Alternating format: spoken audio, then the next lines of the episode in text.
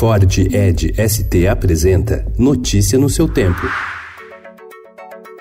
Olá, sejam todos muito bem-vindos. Hoje é quinta-feira, dia 18 de julho de 2019. Eu sou o Cado Cortês e ao meu lado Alessandra Romano. E estes são os principais destaques do jornal Estado de São Paulo. Liberação do FGTS pode fazer a economia crescer 1,1% em 2019. Medida que deve ser anunciada hoje pode incluir contas ativas e inativas e deixar recursos da habitação de fora. Antes da proposta, a previsão de alta do PIB era de 0,81%.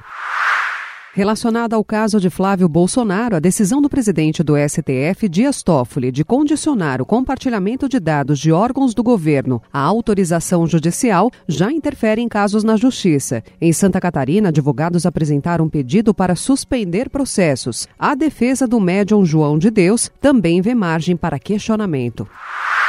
Em entrevista ao Estadão, o economista Bernard Api, autor de uma das propostas da reforma tributária, afirma que o ambiente é favorável e que não há motivos para deixar estados de fora.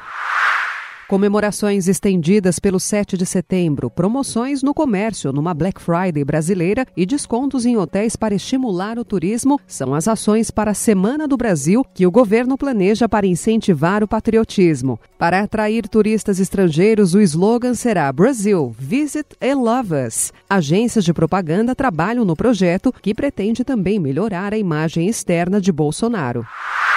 Associações de classe como a OAB tentam barrar no Congresso a PEC dos conselhos. O texto prevê que não poderão ser estabelecidos limites ao exercício de atividades profissionais, nem ser obrigatória a inscrição em conselhos. Programa Futurice do Ministério da Educação prevê fundo único de 102 bilhões de reais para universidades federais, incluindo captação de 1,2 bilhão via Lei Rouanet. O projeto propõe captação de recursos via doações e até naming rights. Troca de integrantes em comissão do Senado tentaria evitar ambiente hostil em sabatina e votação do nome de Eduardo Bolsonaro para embaixada nos Estados Unidos. PDT suspende Tabata e mais sete infiéis. Catedral de Notre Dame começa a renascer. Homens trabalham no local três meses após o incêndio que quase destruiu o monumento de 850 anos. Meta é a conclusão das obras em cinco anos. Muito café pode elevar a pressão. Mais de três xícaras elevam em até quatro vezes a possibilidade de hipertensão, segundo estudo.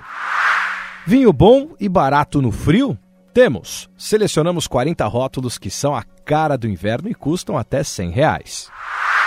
E no esporte, Palmeiras e Flamengo dão adeus à Copa do Brasil. Melhor para Internacional e Atlético Paranaense que seguem na competição. Notícia no seu tempo. É um oferecimento de Ford Edge ST, o SUV que coloca performance na sua rotina até na hora de você se informar.